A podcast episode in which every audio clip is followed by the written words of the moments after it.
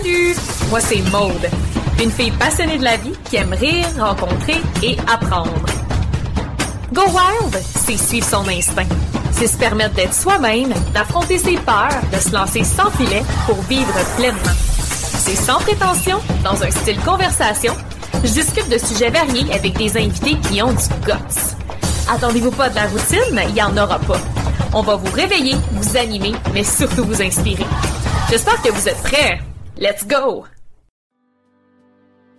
Puis aussi, quand j'ai euh, mis la clé dans la serrure de ma maison pour la dernière fois, puis que je suis partie avec juste deux valises, c'était comme, OK, toute ma vie, tout ce que j'ai bâti ici, ben, se résume à deux valises. Puis je m'en vais, puis c'est ça, je m'en vais à Lima, puis je sais pas ce qui va se passer là-bas, tu sais.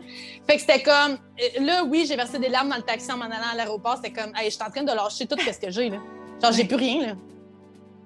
C'est fou de croire que Véronique a décidé, il y a trois ans, de passer de vivre dans un petit village de 800 habitants en Abitibi à vivre à Lima, une mégapole de plus de 11 millions de personnes. Mettons que ça change d'air. Elle savait depuis ses études qu'elle souhaitait aller vivre une expérience à l'étranger et c'est un peu pour ça qu'elle avait choisi l'enseignement. C'est justement à travers un stage au Panama qu'elle tombe en amour avec la culture latine et se promet d'y retourner. Je dois vous avouer que quand je suis tombée sur le profil de Véronique, j'ai comme eu un petit coup de cœur. Pour ceux qui me connaissent, vous le savez à quel point j'aime la culture latine, la langue espagnole et tout ce qui vient avec. Fait que cet épisode-là, il est un petit peu pour moi, mais aussi pour vous, là. Je trouve ça pas mal impressionnant de d'abord changer de pays, ensuite d'aller s'installer chez les beaux-parents, après de commencer à créer du contenu en espagnol. La veux-tu l'immersion? La v'là. Ce que je trouve beau du contenu de Véronique, c'est qu'elle produit avec l'idée de faire rayonner le Pérou, sa culture, ses gens, puis tout ce qui entoure la vie là-bas. Donc sur ce, je vous laisse. Bon épisode.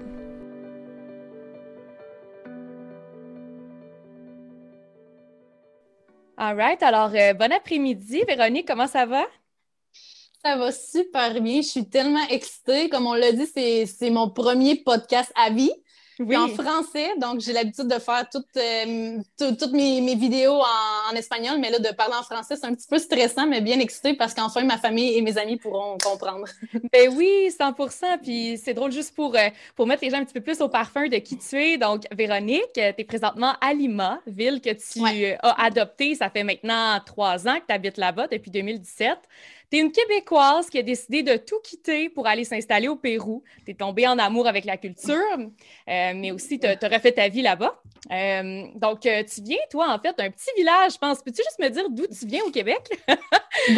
De Cadillac. Pour ceux qui ne savent pas où est Cadillac, c'est en Abitibi-Témiscamingue, euh, un village de 800 habitants entre Val-d'Or et Rouen, qui sont les villes les plus connues euh, en Abitibi. Donc, euh, oui, effectivement, de passer de Cadillac, 800 habitants, à maintenant Lima, 11 millions d'habitants, ce fut un choc. c'est clair, c'est clair. Il y, a, un petit clash, comme on dit. Puis, non seulement ça, mais tu es créatrice de contenu. Donc, tu as, une belle communauté sur Instagram, sur YouTube. Puis, moi, ce qui m'impressionne vraiment de toi, c'est qu'en peu de temps, tu as déjà as tout suite attaqué en fait les réseaux sociaux dans la langue espagnole, donc qui est devenu rapidement fluide, puis euh, tu as bâti une belle communauté euh, par rapport justement à tu présentes du contenu sur ce qu'est ta vie en Amérique, euh, en Amérique du Sud, sur tes différents voyages, donc beaucoup l'aspect culture qui, qui, ressort. Donc moi, c'est ça qui a piqué ma curiosité. Puis écoute, je pourrais continuer, mais je préfère que tu te présentes aux gens qui nous écoutent. Donc, qui es-tu, Véronique? Donc, moi, comme on l'a dit, j'ai grandi à Cadillac, en Abitibi. Ensuite de ça, je suis allée au cégep pour étudier en éducation spécialisée. Donc, j'ai fini ma technique trois ans là-bas à Rouen-Noranda. Puis là, je pensais, bon, je veux pas juste du cégep, j'aimerais vraiment ça étudier à l'université. Donc là, je me suis en allée à Gatineau pour étudier à l'UCO pour euh, être euh, enseignante en adaptation scolaire. Euh, j'ai gradué, j'ai mon, mon diplôme et tout.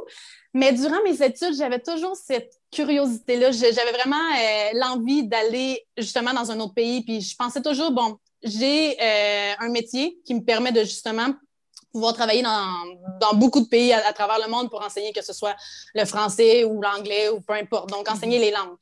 Et là, je pensais, bon, j'aimerais vraiment ça explorer un autre pays et tout. Et durant mon parcours universitaire, j'ai eu l'occasion de faire un stage au Panama. Euh, on a eu trois semaines, euh, une expérience au Panama. Et moi, comme enseignante en, adaptation scolaire, j'ai pu enseigner dans une classe spécialisée. Donc, avec des élèves autistes, avec des élèves euh, qui avaient la trisomie 21. Et mhm. c'était incroyable de voir la différence. Donc là, c'est à ce moment-là que j'ai pris conscience que, waouh, au Canada, c'est vraiment très évolué, les mesures d'adaptation qu'on a pour ces élèves-là et tout. Et autant, euh, et también, excusez, je me mélange. Oui, on va avoir un petit peu d'espagnol. oui, je me concentre pour parler en français, mon Dieu. OK. Et aussi, euh, je me suis rendu compte à quel point les Panaméens étaient très intéressés par euh, les savoirs que moi j'avais en tant que Canadienne. Donc là, ils me demandaient beaucoup euh, ah, qu'est-ce qu'on pourrait faire avec un élève autiste? Qu'est-ce qu'on pourrait faire pour l'aider et tout? Et moi, j'avais seulement euh, deux ans de bac à ce moment-là. J'avais fait deux ans de bac et je me rendais compte que c'était comme wow, mes connaissances pour eux, ça valait de l'or. Donc là, j'ai beaucoup aimé cet échange-là que j'avais avec eux justement. Puis, à travers ces trois semaines-là passées au Panama, mm-hmm. J'ai vraiment découvert la culture latine, donc la culture latine qui intéresse beaucoup, beaucoup de gens beaucoup de Québécois parce que je pense que les Québécois, on est vraiment très festifs, on est très joyeux, on est très open mind. Puis euh, d'aller dans un endroit comme ça où les gens aussi sont, sont vraiment ouverts, donc les gens t'invitent dans leur maison pour aller manger avec eux. Il y a beaucoup la culture de chaleureux, la danse, les, euh, les gros soupers avec plein de monde. Donc moi, j'ai vu ça et j'ai fait « wow » siento que pertenezco aquí, comme je sens que j'appartiens à un endroit comme ça. Mm-hmm. Donc, euh, à partir de ce moment-là, euh, l'année d'ensuite, j'ai eu l'occasion de faire un autre voyage. Puis j'ai pensé, bon, quel autre pays je pourrais visiter en Amérique latine? Bon, le Pérou, parce que c'est quand même très connu pour le Machu mm-hmm. Picchu. Et je me suis dirigée avec mon ami, euh, dans le fond, au Machu Picchu. Donc, c'est là où tout a commencé. OK. Puis par la suite, c'est ça, tu as comme gardé un peu, tu as ramené au Québec ton intérêt pour la culture latine, puis tu continues à écouter un peu de la musique, tu as comme continué à baigner un peu là-dedans. Et puis là, c'est ça. Raconte-nous un petit peu, euh, ça a été quoi un peu l'événement déclencheur qui a fait en sorte que tu as dit je veux aller m'installer au Pérou, de passer de le visiter à aller s'installer là-bas. Il y a comme un, une petite différence. Effectivement. Donc là, c'est ça. Euh, avec une amie, l'année d'ensuite, euh, comme tu dis, toute l'année, je pensais à ça. J'étais obsédée par l'Amérique latine. J'écoutais seulement Daddy Yankee, Romeo Santos, la bachata. J'écoutais juste ça. Puis c'était comme une obsession. Puis je cherchais toujours des gens avec qui parler espagnol. Puis c'est juste ça que je voulais. Puis je, me disais, qu'est-ce que je fais ici au Québec? Je pourrais être là-bas. Puis c'était comme vraiment, c'était rendu une obsession de, vouloir aller vivre là-bas. Donc là, je suis allée comme touriste parce que euh, il me restait encore un, année de bac à, euh, que je devais finir avant d'avoir mon diplôme. Fait que c'était comme impossible de déménager du jour au lendemain. Je pouvais pas le faire. Donc bon, on va faire un voyage. Et là, justement, je suis allée au Pérou. Puis j'ai vu à quel point j'aimais le pays et tout. Donc, euh, c'était comme pour moi un idéal pour pouvoir mm-hmm. déménager là-bas. Mais j'étais aussi consciente que le fait d'être touriste et le fait de vivre, d'être résidente d'un pays, c'est différent. Mm-hmm. Parce que à ma première fois au Pérou, bon, euh, tout était merveilleux. Euh, je prenais le, bus qui était plein de monde, bondé de monde, puis j'étais comme Waouh, c'est merveilleux! Mais aujourd'hui, c'est plus ça. C'est sûr. Quand ça devient routine, c'est une autre paire de manches, comme on dit. Ouais. Exactement. Fait que là, dans le fond, c'est ça. Avec mon ami, on a passé trois semaines ici. Puis là, j'ai pensé, bon, je pourrais regarder comment faire pour pouvoir enseigner ici. Et là, je me suis informée, puis j'ai su qu'à Lima, il y avait, euh, ben, Lima, puis quelques autres villes au Pérou, il y a dans le fond l'Alliance française, qui c'est un institut où on peut enseigner le français. Et moi, j'étais déjà enseignante, donc j'ai commencé à communiquer avec eux, envoyer des courriels. Et eux me disaient qu'ils euh, étaient super intéressés parce que justement, ils voulaient un accent québécois. Parce qu'il qu'eux, il y avait plein de profs qui parlaient français ou euh, un Français d'Afrique, mais mm-hmm. il n'y avait aucune Québécoise. Puis on sait que le français québécois est très différent. Donc, euh, ils étaient super intéressés, puis ils m'ont dit euh, que oui, que le jour où j'allais déménager ici, qu'ils allaient m'engager. OK. Donc, c'est ça. Fait que par la suite, il y a eu plein de, synchronicité aussi parce que, bon, tu as rencontré ton conjoint slash mari actuel. Ça va faire combien de temps? Ça va faire bientôt trois ans? Oui, exactement. Trois ans qu'on est ensemble. Puis euh, on a célébré un an de, mariage euh, un mois. OK, excellent. Ben, félicitations. Merci. Donc, euh, je, serais curieuse de, savoir, tu sais, bon, ça, s'est fait comment ton, ton, de, prendre, de prendre la décision jusqu'à faire le move, partir? Est-ce que ça a été quelque chose de facile, de fluide? Comme, comme, quelles ont été un petit peu les, les étapes pour, pour passer de Québec à Pérou? Moi, j'étais vraiment dans un gros nuage de penser Ah, déménager et tout, c'est merveilleux. Donc là, j'étais très motivée. Évidemment, euh, ça allait être des nouvelles expériences et tout. Et je me disais, bon, dans le cas où ça marche pas, je retourne au Québec, puis ça finit là.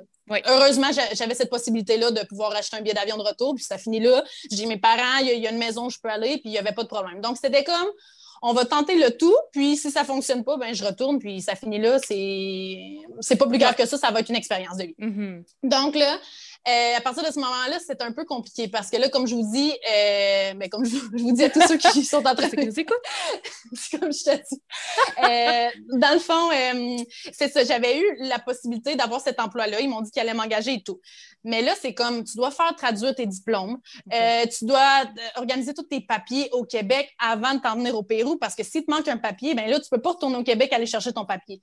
Fait que c'était comme bien compliqué ce côté-là, puis tu essaies de trouver de l'information sur Internet, puis t'en trouves pas, là en Amérique latine, les sites Internet ne sont pas vraiment euh, explicites. Mm. C'est pas comme au Québec, un, deux, trois, les étapes que tu dois faire, c'est pas comme ça. Donc là, c'est un peu compliqué. J'essayais d'appeler. En tout cas, bref, euh, au bout de beaucoup de stress, puis environ euh, un, bon 30 jours en, train de faire ces papiers-là, j'ai fini par avoir tous les papiers dont j'avais besoin. Mm-hmm. Et là, c'était d'annoncer à mes parents que j'allais déménager. OK, ils n'étaient pas au courant encore. Pas vraiment. Non, j'en parlais, que j'avais une, un offre d'emploi et tout, mais je leur avais pas dit que c'est ça, que ça allait, ça allait se passer. J'avais vraiment peur, j'anticipais, mon Dieu Seigneur. Puis aussi, euh, je savais pas à ce moment-là, ça allait être combien de temps. Moi, je pensais, bon, c'est une expérience, on va y aller, mais peut-être ça va durer un an, peut-être ça, va, mhm. ça va durer six mois, j'avais aucune idée. Fait que là, mais j'achetais juste un billet d'aller. Et là, à ce moment-là, bon, ça a été toutes les, choses aussi que, que j'avais dans, dans, ma maison là-bas. Mes parents devaient amener toutes ces choses-là en Abitibi pour les, le storage dans leur maison, tous euh, mes trucs. Et là, à ce moment-là, quand j'ai dit à mes parents, bon, ben là, j'ai vraiment acheté mon billet d'avion, ouf, mon Dieu, mes parents étaient tellement tristes, ils m'en ont voulu longtemps, je pense. Euh, c'est ça qui était le plus difficile parce que, bon, moi, je me lançais là-bas toute seule, je me lançais au Pérou, mais là, c'est de savoir que tes parents t'appuient pas nécessairement parce que mes parents, pour eux, ils comprenaient pas, ils me disaient, si tu as tout ce que tu veux ici, tu as tes études universitaires, tu as ta job, parce que moi, j'avais mon contrat, j'allais rentrer en septembre dans une école à Gatineau pour enseigner. Ils me disent, tu as déjà ta job, mm-hmm. tu as ta maison, il y a l'auto, puis tout. Qu'est-ce que ça te prend de plus? Pourquoi tu vas lâcher tout ça pour t'en aller au tiers-monde? Parce que mm. mes parents, ils n'ont pas visité le Pérou, ils ne savent pas commencer, puis il y a beaucoup de gens qui ne savent pas commencer non plus, puis on a l'impression que c'est le tiers-monde, qu'il n'y a rien là-bas. Fait que là, eux ne comprenaient pas, puis ça les choquait de voir que tu as tout ce que tu veux, fille, puis pourquoi tu vas, genre, tout scraper ça pour t'en aller euh, dans une ville où tu n'as rien. Hmm. Puis là, pour moi, c'était comme, non, mais c'est l'aventure d'une vie, là, tu sais, j'ai rien à perdre. Puis c'était comme, tout est beau, tout est merveilleux, etc. Mais c'est ça. C'était vraiment dur pour moi de savoir que mes parents n'étaient pas contents, que mes parents étaient hmm. super tristes de ça. Donc, euh, de sentir ce, feeling-là.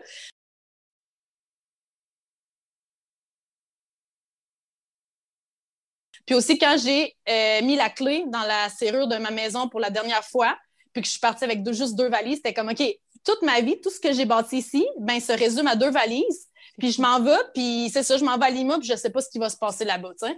Fait que c'était comme, euh, là, oui, j'ai versé des larmes dans le taxi en m'en allant à l'aéroport. C'était comme, hey, je suis en train de lâcher tout ce que j'ai, là. Genre, j'ai plus rien, là. Ouais.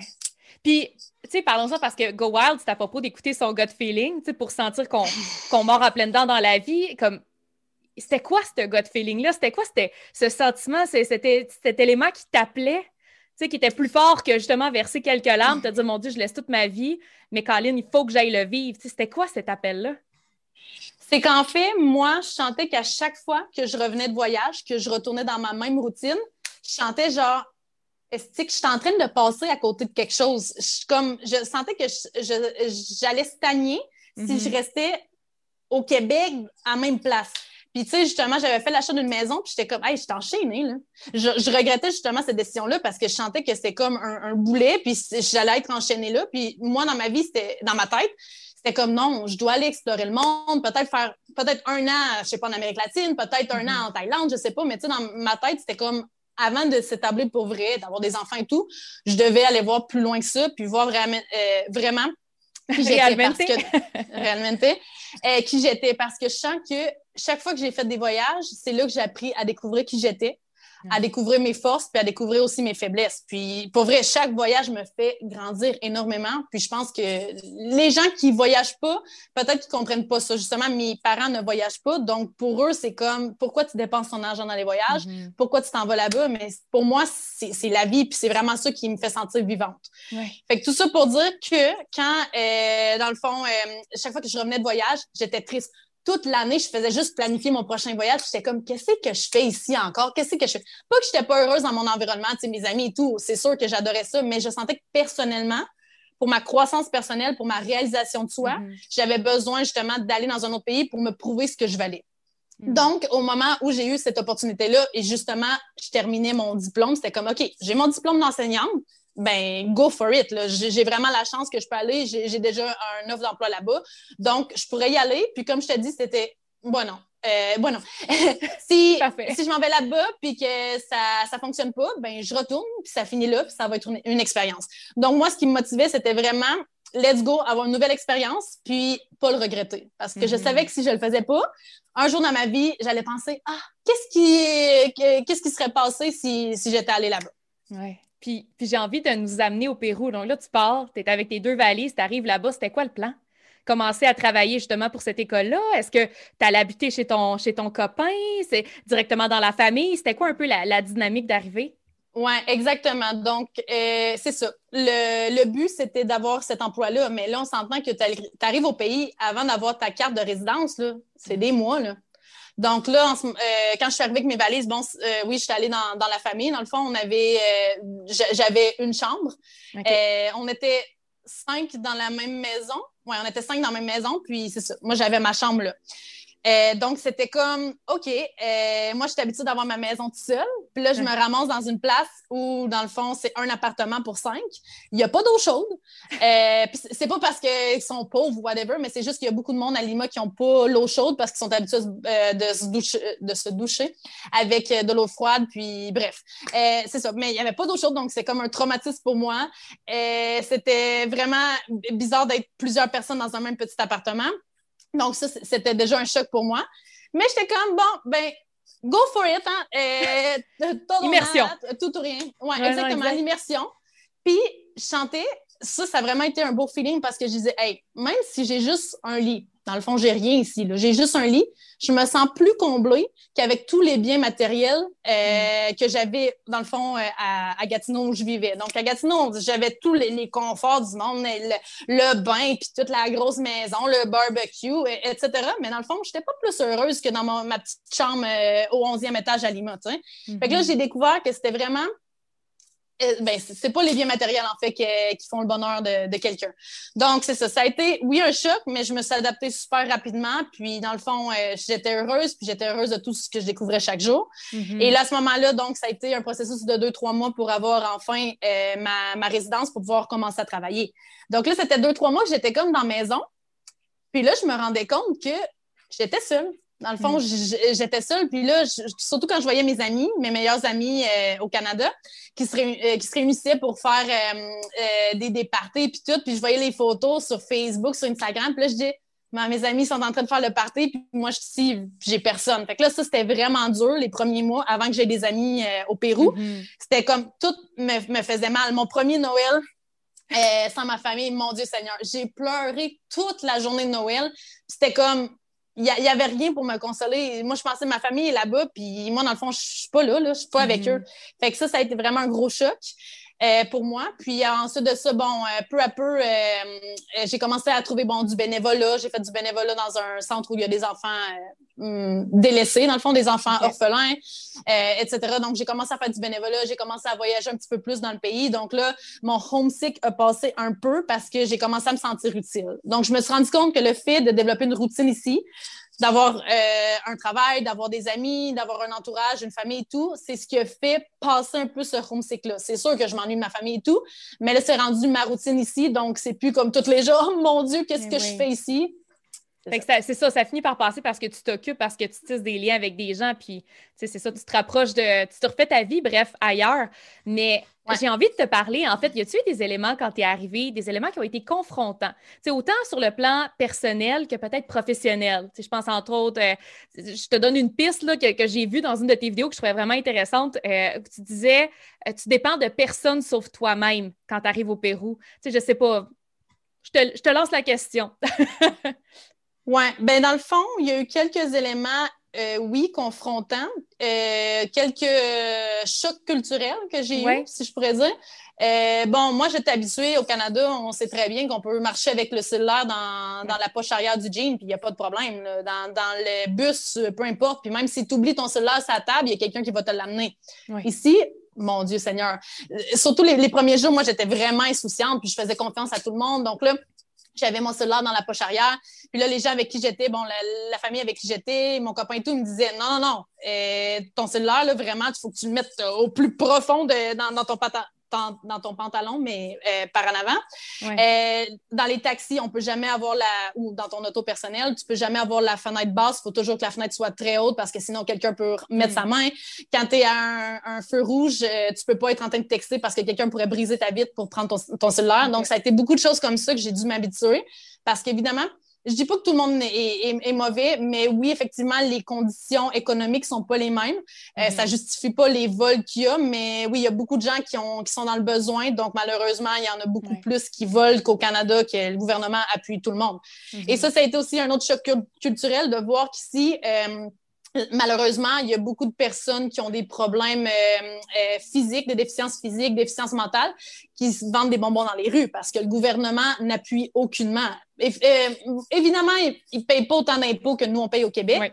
Mais je veux dire, l'éducation, si tu vas dans des écoles publiques, l'éducation est pas la meilleure, les profs s'absentent et tout. Si tu veux du privé, il faut que tu payes vraiment trop d'argent. Puis euh, la plupart de la population, euh, la plupart des gens n'ont pas les moyens de payer ça. Le système de santé euh, non plus est pas, est pas gratuit. Donc, c'est vraiment ça a été très confrontant de penser que moi, au Québec, j'avais tout ça. Mais, mais tu sais, je pense que oui, ça, c'est des, petits éléments choc culturel, des éléments qui sont confrontants, mais il y a tellement de positifs, c'est ça qui fait que, que tu restes euh, au Pérou puis t'en parles avec tellement de positivité. Puis, tu sais, ça, ça m'amène un petit peu à la question de la langue, parce que en peu de temps, Véronique, honnêtement, euh, on t'écoute, t'es fluide, il n'y en a pas de problème, puis tu crées du contenu de qualité. Je serais, je serais curieuse de savoir euh, comment ça s'est passé, cette idée de commencer à créer du contenu en espagnol et non pas en anglais ou en français.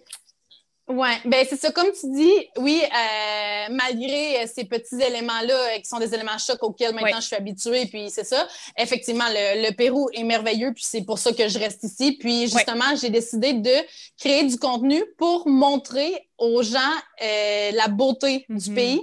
Parce que dans le fond, quand j'ai décidé de déménager ici, il y avait beaucoup de gens qui ne comprenaient pas euh, qui me disait comment tu peux laisser le Canada pour t'en aller au Pérou, mon Dieu Seigneur, et, tout. Et même les mêmes Péruviens me disaient la, même chose. Ils me disaient comment une Canadienne peut laisser le, Canada pour s'en aller ici? Il n'y a rien ici, sauf le Machu Picchu. Les, les, Péruviens même. Euh, donc là, moi, je pensais, hey, on doit faire quelque chose pour ça. Puis là, justement, on avait passé une année, euh, une année à voyager à travers le Pérou dans différentes villes. on avait beaucoup de photos de voyage, de photos puis des vidéos vraiment courtes, mais tu sais, quelque chose bien euh, bien casero, bien euh, euh, qui est vraiment casero. OK. Casero, homemade. Fait que là, c'est ça. Fait que dans le fond, du jour au lendemain, on a décidé, ah, on va tout coller ça, copier pegar dans un même vidéo, toutes les, toutes mettre nos photos ensemble avec une petite musique bien ben cute. On va mettre ça sur YouTube pour que ma famille, mes amis puissent voir la beauté du pays et puissent en apprendre davantage sur le pays. Donc, quand j'ai mis mon premier vidéo en ligne, ça a été tout un boom. Mais dans ce temps-là, je pensais que c'était vraiment un boom parce que c'était 1000 vues en une journée. C'était comme, oh my God, 1000 vues, comme je suis vraiment famous. Puis là, euh, ça a été wow, ben, il y avait un bel intérêt des gens, mais au début, c'était vraiment les membres de ma famille, mes amis et tout. Puis ça s'est partagé pas mal. Puis là, à un moment donné, j'ai commencé à avoir des commentaires de, de latinos, j'imagine des Péruviens, qui, qui me disaient Ah, tu devrais faire, euh, tu devrais faire d'autres vidéos, tu devrais faire d'autres vidéos. Donc là, au début, mon intention, c'était comme que euh, que la chaîne soit plus dirigée aux Québécois ou aux Canadiens Mhm. par rapport au Pérou. Donc, j'ai décidé de faire un premier vidéo qui allait être à propos des mythes qu'on a par rapport au Pérou, que souvent on pense qu'il y a beaucoup de drogue, que c'est euh, dangereux 100% du temps, puis des- des- euh, que tout le monde se promène avec des lamas dans les rues, puis tout. Fait que là, j'ai dit, bon, ben, je vais parler de ça. Fait que là, j'ai fait français. un, un vid- Ouais, en français, parce que j'ai jamais eu l'intention dans ma vie d'être cré- euh, créatrice de contenu. Je- ça n'a jamais été mon intention pour vrai. Moi, j'étais prof, donc là, tout- tous mes réseaux sociaux étaient privés. Euh, pour vrai, c'était vraiment pas l'intention d'être famous, rien pantoute. Moi, j'enseignais ici, j'étais contente, tout était correct. Mais là, ça comme, j'ai dit, bon, ben, je vais faire une vidéo pour parler des mythes, pour que le monde connaisse plus à propos du Pérou, puis qu'il sache que c'est pas, euh, c'est pas dangereux comme on pense, etc. Puis là, Bref, j'ai fait, euh, j'ai fait un premier vidéo. Puis là, il y a quand même eu pas mal de vues, mais là, les gens me disaient, ah, tu devrais faire une vidéo en espagnol, on comprend pas. Puis là, j'ai commencé à avoir comme des gens d'Amérique latine qui, qui ont commencé à me suivre. Puis là, j'ai pensé, bon, ben, je- ouais, je pourrais faire un, vidéo. Puis là, on n'avait aucune idée. On filmait avec un cellulaire. Le, son, était vraiment mauvais. On faisait le montage dans le cellulaire même. Fait que là, c'était comme, fait que je le fasse une fois, tout correct, sans me tromper, parce qu'on ne pouvait pas couper, là. fait que là, c'est comme, tu te trompes après cinq minutes, ben, tu recommences ton vidéo. Puis là, je m'écrivais tout un script parce que j'étais pas capable d'improviser, puis ça me gênait trop. Puis là, au début, mon premier vidéo, vous allez voir, là, je parle, puis je suis comme, Bonjour, mon nom est Véronique Angers. Puis je, je bouge même pas, je bouge pas mes mains parce que j'essaie de contrôler ma face, j'essaie de contrôler tout en pensant que ça va être parfait, mais j'ai juste l'air vraiment trop fake. Euh, ouais, puis bref, fait que là, c'est ça. Donc euh, là, j'ai dit, OK, ouais, on pourrait essayer une vidéo en espagnol, mais dans ce temps-là, on remonte à deux ans. Mon espagnol était bon, entre guillemets, mais c'était pas le meilleur. Euh, parce que, c'est ça, moi, j'enseignais à l'Al- à l'Al- à l'Alliance française quand je suis arrivée. Mhm. Donc, évidemment, je pratiquais pas l'espagnol tant que ça. Puis avec euh, mon, mon copain, maintenant mari, je parlais juste en anglais. Euh, Mhm. c'était vraiment difficile pour moi l'espagnol. Je comprenais un peu. Ben, je comprenais quand lui parlait, mais quand c'était quelqu'un d'autre avec un accent un peu différent, je comprenais pas. Donc, euh, bref, mon espagnol était correct, mais intermédiaire. Euh, et là, ce, ce jour-là, on a décidé de faire une vidéo en espagnol qui allait être euh, euh, pourquoi je préfère euh, le, le Pérou plus que le Canada. OK? Ça a été juste pour montrer les points positifs du Pérou pour que les gens arrêtent de penser que, ah, Ouais. que le Canada, c'est le meilleur pays du monde, mais que puis le Pérou, il se passe rien. C'était Mhm. vraiment pour montrer que tous les pays ont quelque chose de beau à offrir. Mhm. Donc, euh, c'est ça, j'ai commencé à donner des raisons. C'est vraiment, c'était comme une vidéo genre, mais il y a beaucoup de fruits au Pérou, puis la température est bonne, il fait, il fait pas trop froid. C'est toujours comme euh, une température euh, qui, est, qui est quasiment la même tous les jours. Il, il pleut pas à Lima, puis des trucs comme ça. C'était vraiment basic. Mhm. Mais j'ai comme eu genre 100 000 vues. Là, puis j'ai eu vraiment plus d'abonnés. Puis là, c'était comme, oh mon Dieu, il y a vraiment beaucoup d'abonnés. Il y avait comme 5 000 abonnés dans ce temps-là, en une semaine, je crois.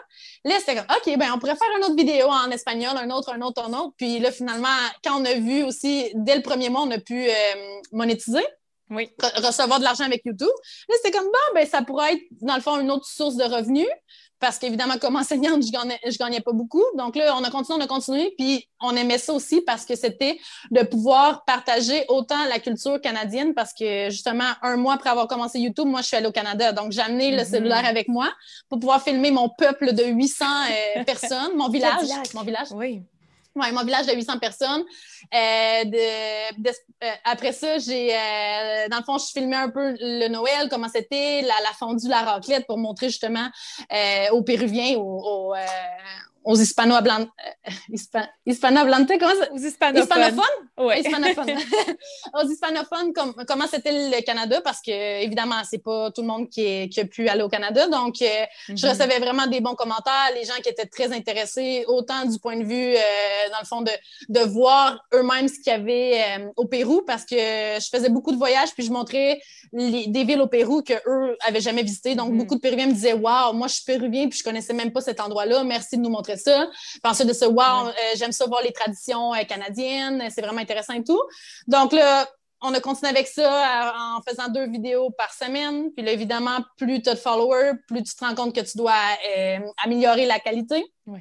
Des vidéos.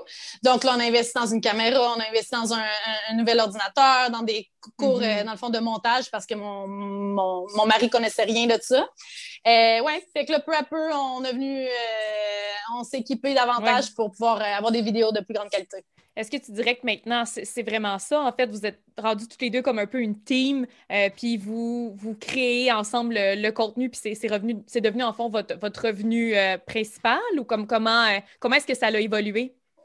Oui, dans le fond, ça a toujours été depuis le jour 1 que mon mari me filme et moi, je suis devant la caméra. Donc, il n'y a jamais une autre... Ben, il y a parfois des gens qui nous aident à filmer mhm. maintenant parce que les productions sont beaucoup plus complexes. Mais ça a toujours été mon mari présent dans, dans tout. Fait que euh, les brainstorms, euh, la préparation, lui est toujours là. Donc, c'est comme un manager, un caméraman, euh, un, un guioniste, un, la personne qui est un scripteur, un scripteur. Mhm. donc, c'est vraiment, c'est ça, la, la un peu derrière tout ça.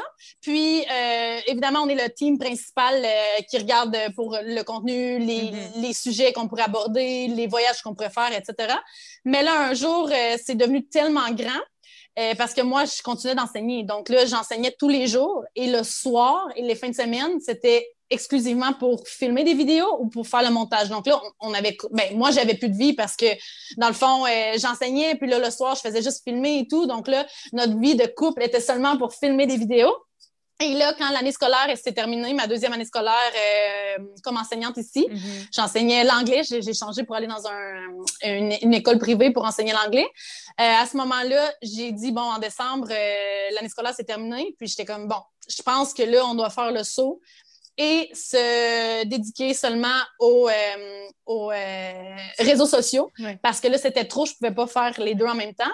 Mais là, c'était vraiment épeurant parce que je me disais, bon, je laisse ma source de revenus qui est stable pour m'en mhm. aller vers quelque chose qui fluctue tous les mois. Parce que dans le fond, peut-être qu'un mois, je, vais, je peux gagner 500 dollars, mais le mois d'après, 100 dollars ou peut-être 3000, mm c'est vraiment ben, travailleur autonome. Donc, c'est euh, ça, sans filet, là. Mhm. Exactement. Donc, c'était vraiment ouf. Ça, ça, a été quelque chose de, de lâcher l'enseignement euh, pour euh, m'en aller seulement euh, vers les, les, réseaux sociaux. Mais finalement, mm-hmm. ça a été la, la meilleure décision parce qu'à partir de ce moment-là, on a commencé à voyager. Donc là, on avait voyagé Brésil, Argentine et tout. Bon, là, la, la pandémie est arrivée après ça, justement l'année où où on était seulement avec les réseaux sociaux.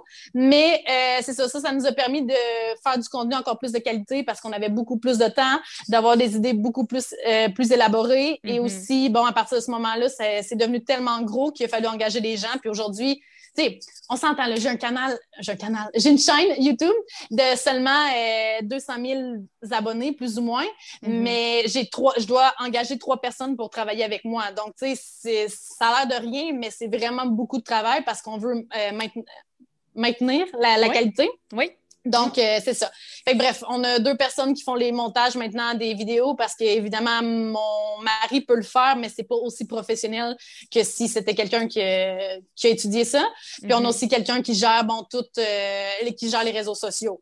Donc, c'est ça. C'est vraiment, c'est big, là. Oui, oui, c'est ça. Ça devient littéralement comme une, business, une compagnie. Puis, tu sais, en fait, j'ai envie de sauter euh, peut-être à, ta compagnie que tu viens récemment de lancer ou que c'est des, des casquettes avec un petit côté euh, en dingue, comme une broderie que je trouve magnifique. Ça, c'est un nouveau projet que tu as commencé récemment? Oui, exactement. Euh, mon, mon mari est bien businessman, vraiment businessman. Fait que là, on est allé à Cusco, l'endroit où, euh, où, il y a le Machu Picchu proche de là. Et il y a beaucoup de ces tissus-là qui sont en daim, vraiment là, super, super beaux, plein de couleurs et tout, qui sont faits à la main. Et là, il a dit Ah, on pourrait les acheter. J'aimerais ça. Euh, au début, c'était pour mettre sur notre, euh, sur notre lit. Et là, mhm. ensuite de ça, quand il a vu les couleurs, il a dit Ah, tu sais, j'aimerais vraiment ça, faire des casquettes avec ces tissus-là. Là, j'étais comme OK, mais là, tu sais, moi, moi, je vois toutes les étapes. Je dis, c'est pas juste faire une casquette, on la lance, c'est tout, là. Non.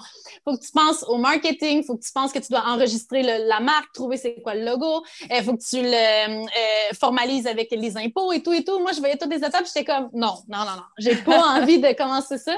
Puis bref. Fait que là, il est comme, ah, s'il te plaît, là, ça, ça va fonctionner, je suis sûre et tout, là, là.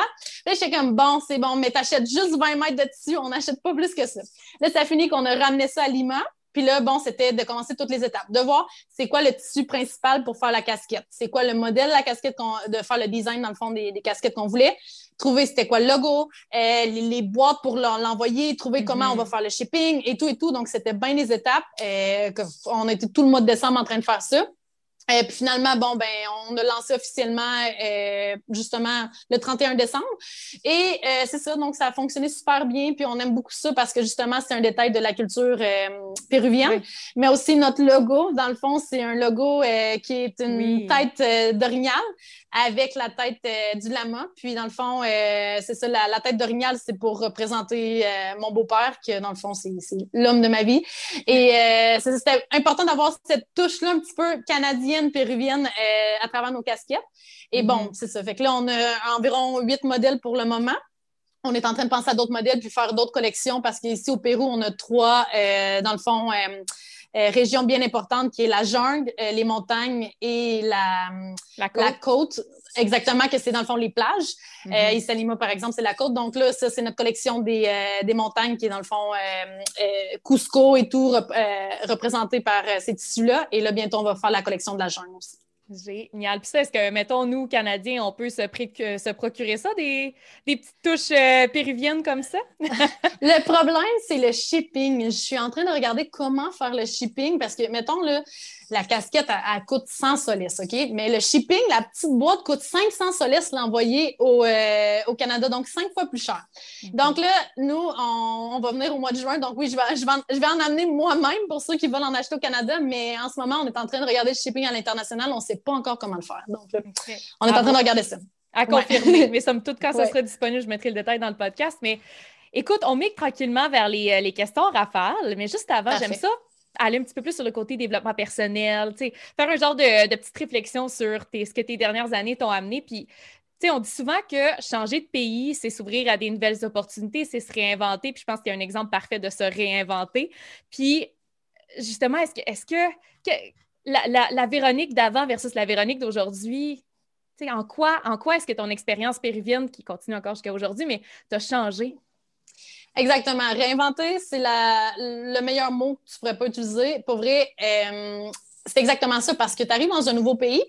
Bien souvent, tu peux pas faire le même emploi, euh, exercer le même emploi que tu avais. Parce que moi, en tant qu'enseignante pour euh, les enfants handicapés en adaptation scolaire, mon espagnol n'était pas suffisant pour que j'aille dans un endroit où les enfants avec trisomie, autisme, peu importe, puis leur enseigner. Donc, j'ai dû euh, passer à l'enseignement du français ou de l'anglais, chose qui n'était pas, dans le fond, de ce qui n'était pas que, ce que j'avais étudié. Donc, j'ai dû apprendre ça. Donc, professionnellement, oui, j'ai vraiment grandi énormément parce que j'ai pu exercer différents emplois euh, que j'aurais jamais fait en restant au, euh, Québec. Ensuite de ça, bon, avec les réseaux sociaux, c'est pas quelque chose qui arrive à tout le monde, mais c'est ça, ça a vraiment été quelque chose qui s'est passé. Puis, dans le fond, j'ai tellement grandi, j'avais pas la confiance que j'ai en ce mm-hmm. moment. J'ai toujours pensé que j'avais beaucoup de confiance en moi, mais finalement, en commençant les réseaux sociaux, je me suis rendu compte que c'était pas évident de justement être à l'aise de parler devant une, caméra, d'être à l'aise quand il y a des gens qui t'arrêtent dans la rue pour te saluer et tout. Donc, euh, ça a vraiment été quelque chose euh, pour moi que j'ai développé. Et aussi par rapport euh, au Pérou en tant que tel, moi, j'étais vraiment quelqu'un de très tranquille, si je peux dire. Quand il y avait quelque chose qui me dérangeait, je parlais pas. Je laissais, bon, mais s'il y a quelqu'un qui, qui, me dérange ou peu importe, il y a quelqu'un qui a fait quelque chose de pas correct, je le disais pas. Euh, ou je m'en allais dans un restaurant, si la bouffe était pas à mon goût, je le disais pas non plus, je la mangeais puis c'est tout. Mais si j'ai appris que vraiment euh, une personne doit vraiment faire valoir ses droits. S'il y a quelque chose que tu n'aimes pas, ben, c'est normal dans la culture ici. C'est comme, non, mon assiette n'est pas correcte, euh, mon, mon plus n'est pas correct. Non, tu ne dois pas faire ça. Euh, moi, j'étais là avant toi. Donc, les gens vraiment le disent, c'est quelque chose qui les dérange. C'est ça que j'ai appris à, à développer. vraiment, avant, il y avait quelque chose qui me dérangeait, puis je le disais pas. Mais maintenant, peu importe ce qui me dérange, je le dis puis je fais valoir mes droits. Mm. Je me sens beaucoup mieux avec ça parce qu'il n'y a plus personne qui me pile sur la tête comme avant. Mm. Puis ça, c'est peut-être plus une petite, un petit ajout personnel, mais je serais curieuse de t'entendre là-dessus, l'aspect peut-être plus famille, familial. Est-ce, est-ce que tu sens que ça a changé un petit peu? Parce que, tu sais, les traditions oh, québécoises, euh, le plus vite tu es parti de la maison à 18 ans, le, mieux, tu sais, du moins, c'est ce qui est valorisé, l'autonomie. Euh, Moi, je te laisse euh, me parler de ça un petit peu? Ouais. Moi, je peux te dire que dans les premiers temps, quand j'étais ici, quand je parlais avec un Péruvien, puis que, mettons, je sais pas, un Péruvien qui avait, je sais pas, 35 ans ou 40 ans, puis, ah, tu vis où? Ah, je vis, je vis euh, dans la maison de ma mère. J'étais comme 40 ans, puis tu vis chez tes parents. Oh my God! Mais ici, je me suis rendu compte que, bon, il y, a, différentes raisons. Premièrement, pour le fait que les maisons coûtent très cher, donc c'est pas tout le monde qui peut vraiment aller payer une maison ou bien s'en aller chez ses parents. Donc, la plupart du temps, ils vivent tous en famille. Mais surtout, c'est que vraiment, ils aiment leur famille, ils sont habitués d'être euh, ensemble. Puis, si jamais il y en a un qui déménage, ben il va toujours, de toute façon, retourner à la maison pour faire euh, les. Euh, participer au, au, déjeuner familial et tout. Donc, dans le fond, c'est ça, ça, ça, a vraiment changé pour moi parce que quand je suis déménagée ici, c'était comme, OK, dimanche matin, euh, ton appartement, que tu pensais qu'il y en avait juste cinq qui rentraient, ben là, ils sont 35 dans l'appartement. C'était comme, oh mon Dieu. Puis là, tu sais, puis là, ils viennent le matin tôt, puis ça reste jusqu'au soir. Puis ça, pour moi, au début, c'était vraiment spécial parce que je me disais, wow, tu sais, j'aimerais ça comme ma tranquillité parce que dans le fond, euh, moi, j'étais habituée, c'est comme, tu sais, tu vas peut-être dîner chez tes parents, mais genre, deux heures plus tard, t'es parti, puis ciao, bye, puis on se revoit la, semaine prochaine ou, ou whatever. Puis, tu sais, même moi, j'habitais pas dans la même ville que mes parents, puis je les voyais comme deux fois à l'année, puis c'est correct, puis c'est le même qu'on est élevé. Bref, fait que ça, ça a été vraiment quelque chose auquel j'ai dû euh, m'habituer, m'adapter. Mais je te dirais que maintenant, j'aime vraiment ça. J'aime ça, cette ambiance-là familiale. Mm. Euh, j'aime aussi l'entraide qu'ils ont entre eux. Donc, euh, c'est ce que je me, je me suis rendu compte de ça, que, je sais pas, la, la sœur de mon mari a besoin d'aide. Ben, mon mari, il va même pas le penser deux fois. Il va prendre son auto puis il va aller l'aider. Même si c'est quelque chose qui, qui va prendre toute la journée, ben, il va le faire. Puis c'est ce que je pensais aussi, c'est que euh, en arrivant ici, au début, je vivais dans l'appartement. Puis évidemment, j'avais pas l'argent pour payer l'appartement avant d'avoir mon premier salaire. Puis je disais, oh mon Dieu, je vais leur devoir la lune. Mon Dieu Seigneur, qu'est-ce que je vais faire? Puis c'était comme, non, non, tu nous dois rien. Là. Regarde, le jour où tu pourras, tu nous inviteras un souper, quelque chose de genre. Puis c'était comme, c'est pas donnant, donnant. Comme au Québec, c'est comme, si je te donne 5 mm. piastres, mais la prochaine fois, tu vas me redonner 5 piastres. Ou tu sais, c'est toujours équivalent, équivalent. Puis ici, je vois que c'est beaucoup. Euh, les gens sont très ouverts. Mm-hmm. Ouais, c'est ça, très ouverts, très chaleureux. Ah, je t'invite à souper, mais c'est pas parce que nécessairement tu dois m'inviter toi aussi à souper. Tu sais, c'est pas toujours, je t'invite avec un, un, un arrière-pensée. Évidemment, c'est pas tous les Québécois qui sont comme ça, mais je parle en général, ce que j'ai mm-hmm. vu. Euh, mais bref, c'est ça. Fait que oui, effectivement, euh, j'ai beaucoup plus euh, ce côté-là familial qu'avant. Hmm, vraiment intéressant, vraiment intéressant. Puis je pense que c'est ça aussi qui nous attire. C'est dans un sens, quand on connecte bien avec euh, les Latinos, tout ça, on va comme chercher un peu ce qui nous manque. Puis je pense que l'aspect, en tout cas, du moins, moi, pour avoir eu beaucoup de. m'être entourée de beaucoup de familles latines, c'est ce qui, ce qui me fait rester. Tu sais, je trouve ça beau, je trouve ça. Je trouve que c'est enveloppant, en fait. Exactement. écoute, Véronique, est-ce que tu es prête pour les questions rafales? Oui, oui. Ouais. Première chose qui te vient en tête, OK? Une peur que tu as laissée aller récemment. Oh my God. Euh, euh, ah, mon Dieu, ça sera pas en Raphaël ben, ben hein? C'est moi aussi avec mon choix de question. Attends un petit peu. Une peur que j'ai laissée aller récemment. Euh, de vouloir. Euh, non. Non. Non, passe. Passe? OK. Une ville, c'est correct, on y reviendra pire. Une ville, endroit méconnu au Pérou qu'il faudrait absolument visiter parce que Dieu sait que tu l'as visité, ton beau Pérou, là? Méconnu? Ouais. Euh, Oxapampa. Oxapampa, qui est reconnu Oxapampa.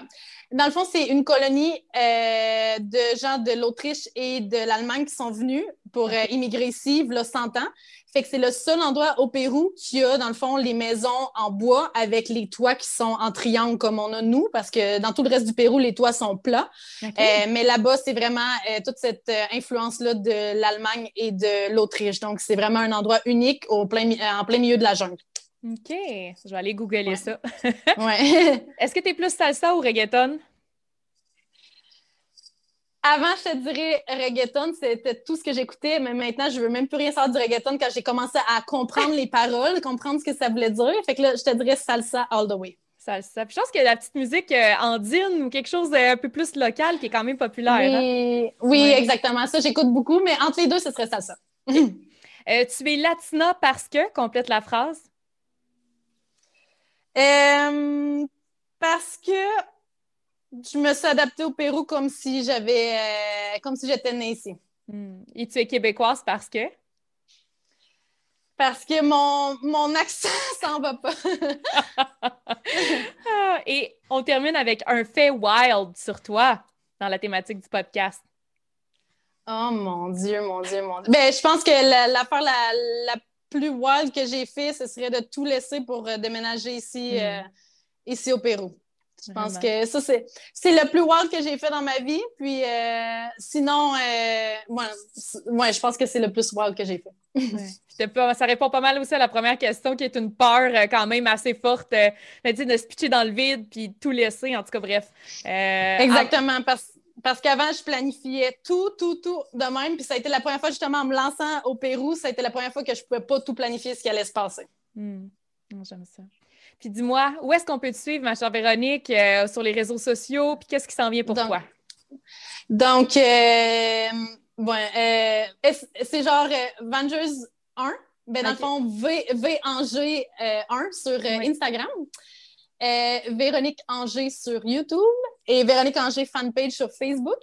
Et euh, ce qui s'en vient pour moi, ben, un voyage euh, bientôt, euh, ben, quelques voyages qu'on fait évidemment au Pérou pour pouvoir créer du contenu. Donc là, on est beaucoup dans une thématique de, de, voyage qu'on fait en ce moment. Heureusement, nous, la situation s'est beaucoup améliorée, la situation du coronavirus. Donc, on a été en quarantaine 110 jours.